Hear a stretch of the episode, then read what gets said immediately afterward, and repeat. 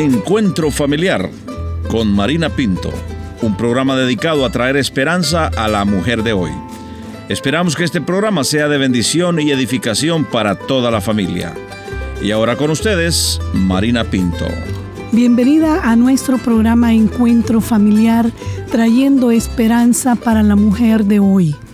En esta oportunidad, nuestra invitada nos estará compartiendo acerca de su vida, de lo que ella tuvo que vivir con un esposo que sufre de esquizofrenia.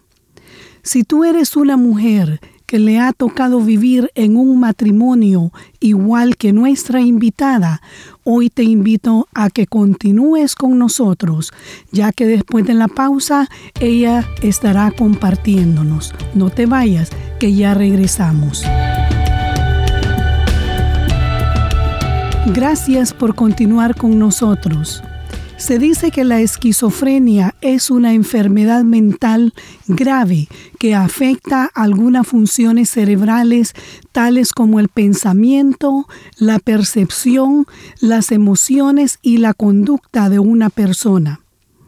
En este momento quiero agradecer a nuestra invitada por abrir su corazón con nuestra audiencia y voy a pedirle que se presente y nos hable de su familia. Bueno, mi nombre es Blanca Lidia Ulloa, soy de Honduras, vivo en un pueblo no tan grande, se llama La Lima. Tengo dos hijos, una hembra y un varón, el varón 27 años y la hembra 25 y la hembra me hizo abuela de dos nietos. Y Moisés Andrés es el primero, tiene 5 años y Avi tiene dos y medio y hmm. estoy muy feliz con mi, con mi familia.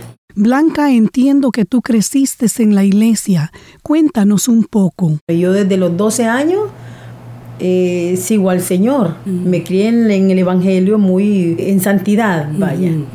Entonces no conocía del mundo, no conocía de muchachos, no conocía más lo que el ámbito de la iglesia.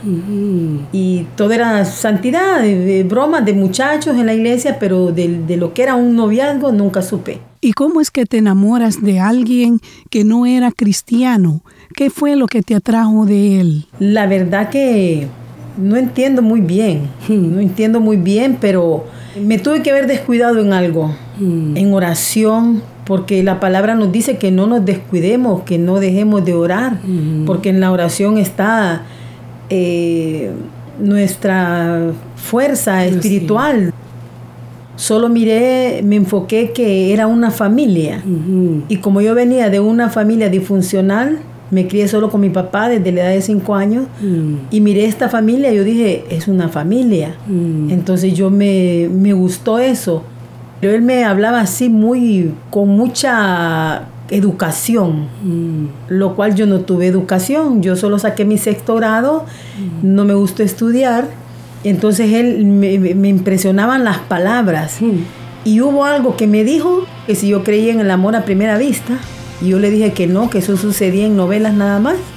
Y él me dijo, pues en mí ha sucedido. Y ahí empezó todo. Desde que te conocí, quedé asombrado por ti. ¿Cómo fue? No lo sé, pero quedé cautivado yo de ti. Continuemos escuchando el corazón de Blanca. Me decías que allí comenzó un noviazgo y luego se casan o qué pasa. Bueno, yo me casé, me casé ilusionada como, como dice que hasta la muerte el que nos separe. Cuando solo duré cinco meses de, de noviazgo y yo pienso que no lo conocí suficiente. Yo creía que suficiente era conocer a su mamá, a su papá. Y porque yo visitaba a los viejitos, vivían enfrente de mi casa y eran un amor ellos. Pero no me contaron lo que pasaba con su hijo. O sea que no lo conociste lo suficiente antes de casarte.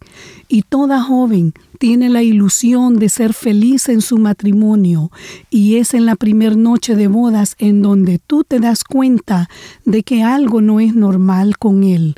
Cuéntanos cómo te sentías. Sufrí mucho, no podía ni disfrutarlo yo, eh, tocarlo yo a él, mm. porque si yo lo tocaba corría a echarse alcohol en sus manos. Yo lo llevé a los tres meses a un hospital de enfermos Mm. mentales y ahí lo diagnosticaron con esquizofrenia pasiva Mm. compulsiva. 18 años viví en silencio, nadie se daba cuenta, ni mi mamá ni mis hermanas, y porque no sabía cómo lidiar con esto. Entonces yo pensaba que Dios lo había puesto en mi camino y que tenía que ayudarlo. Pero después, cuando mis hijos iban creciendo, miré que los estaba agarrando con la, el aseo eh, exa- exagerado. Entonces mis hijos, el varón, ya estaba haciendo lo mismo que hacía el papá. Se lavaba, mi esposo se bañaba siete horas. Y después de esas siete horas yo tenía que estar pendiente para darle su toalla, porque si él tocaba con la mano la cortina del baño, él se contaminaba y empezaban los pleitos. Blanca, quizá hay mujeres que están en una situación similar a la que tú estabas viviendo, pero llegó un momento en que tuviste que tomar una decisión. ¿Qué fue lo que te hizo tomar esa decisión difícil para ti? Cuando mi hijo mayor, Moisés, tenía 10 años, él empezó a maltratarlo. Eh, cuando yo venía de trabajar, yo miraba cosas anormales en mi casa. Por ejemplo, el patio de mi casa estaba bañado como que si había un diluvio. Los, los árboles, el piso, las aceras, era un- como que había caído una gran tormenta y todo lo demás seco. Entonces era mi hijo que, que estaba regando el patio porque el papá lo tenía desde las 2 de la tarde hasta las 10 de la noche que yo llegaba. Wow. Entonces, este, y a, a Bessie la tenía encerrada, A tu hija. a mi hija la tenía encerrada y entonces mis hijos cuando él salía, ellos, el- la niña rompía las ventanas para poder agarrar a su hermanito y sentirse eh, protegida porque ella encerrada tenía mucho miedo. Fue ahí donde yo dije, yo ya no aguantaba mi, mi corazón, mi alma, eh, pues a mí yo había, yo había soportado 18 años con mucho sufrimiento, pero que ya agarraran a mi hijo, sí. yo dije ya no. Y donde miré a mi hijo lavándose como se estaba lavando el papá, horas tras horas, y yo le dije, hijo, estás limpio. Pero es que dice mi papi que estoy sucio. No le haga caso a su papá y no es que está desobedeciendo, le digo yo, porque su papá no está bien.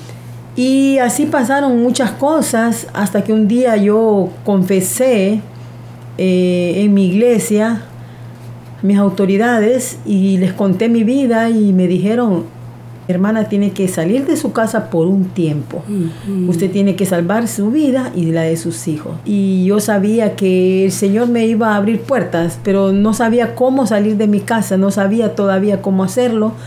eh, porque yo lo conocía a él como era. Él me escapaba de estrangular cada vez que yo hacía lo que a él no le gustaba, eh, eh, lo que él quería.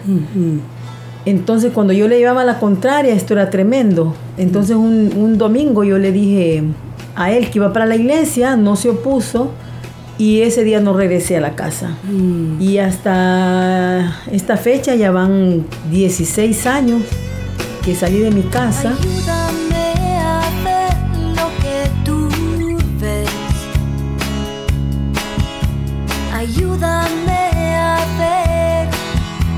Que soy para ti. Perdóname por no pensar. Quiero agradecerte, Blanca, una vez más por abrir tu corazón. Sé que no ha sido fácil para ti, pero el Señor te ha ayudado a salir adelante. Amas al Señor y Él es quien te ha dado fuerzas. Pero quizá en este momento hay mujeres que están viviendo con un esposo con una enfermedad mental y están siendo abusadas por causa de la misma enfermedad. Y quizá igual que tú, piensan que el Señor se los puso en el camino y tienen que ayudarlo y están luchando, pero no encuentran una salida. ¿Qué mensaje tú les mandarías a estas mujeres? Bueno, mi mensaje es este que busquen ayuda, que no se queden estancadas, sufriendo, pensando eh, de que no hay salida. Y quiero decirles que sí hay salida. Este, en el Señor encontré mi refugio. Mm. Este, que no se callen, que no se callen, que busquen ayuda, que si se quedan calladas no van a, no van a, encontrar una salida, pero si ellas hablan, buscan ayuda, la van a encontrar. Como yo la encontré, tenemos una esperanza y, me aferré al Señor. La verdad que fue el Señor que me sacó de esa cautividad y, y lo perdoné. Dios me ha sacado adelante Nunca he aguantado frío, hambre, nada. Mm, él ha sido tu proveedor. Él ha sido mi proveedor. Tu todo. Mi todo. Dios es capaz mover las montañas, de calmar la tempestad, de abrir el mar otra vez. Dios es capaz Hemos escuchado el corazón de Blanca que junto con sus hijos estuvo sufriendo por muchos años por la enfermedad de su esposo. Hemos escuchado que ella no sabía cómo salir de esta situación, pero al final encontró una salida y tuvo que tomar una difícil decisión para salvar su vida y la de sus hijos. Y quizá tú te identificas con ella porque te ha tocado vivir lo mismo y sientes que estás en un túnel sin salida. Blanca nos dijo que hay una esperanza y esa esperanza la encontramos en Cristo Jesús. Él no te dejará, nos dice la palabra en el libro de los Salmos capítulo 46. Dios es nuestro amparo y fortaleza, nuestro pronto auxilio en las tribulaciones. Por tanto, no temeremos, aunque la tierra sea removida Jehová de los ejércitos está con nosotros. Nuestro refugio es el Dios de Jacob. He leído en el Salmo 46. Espero que medites en esta palabra y que la tomes para tu vida creyendo que en Jehová encontrarás un refugio y Él está contigo. Antes de despedirme, permíteme hacer una oración por tu vida. Padre nuestro que estás en los cielos, hoy vengo delante de ti a pedirte por esta mujer que ha estado sufriendo en su matrimonio a causa de la enfermedad de su esposo. Te pido protección para su vida y la de sus hijos, que ella pueda sentir que no está sola y que tú eres su protector y su proveedor. En tu nombre he orado. Amén. Si tú te has identificado con este programa, te invito a que me escribas un correo a info@encuentro.ca o envíame un mensaje privado a través de la página del Facebook. Ahí me encontrarás bajo Encuentro Familiar con Marina Pinto. Será una alegría recibir tu mensaje. Hoy solo me queda recordarte que en Cristo hay esperanza y te invito a nuestro próximo encuentro familiar. Tú que nos has medida para amar, reviviste mi vida, me invadió tu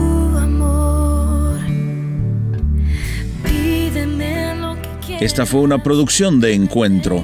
Agradecemos que visite nuestro portal en el internet www.encuentro.ca. Si quiere hacer algún comentario sobre este programa o escribir al programa Encuentro Familiar, le voy a agradecer que vaya al internet y ahí va a encontrar todos nuestros datos www.encuentro.ca. Será hasta nuestro próximo encuentro familiar.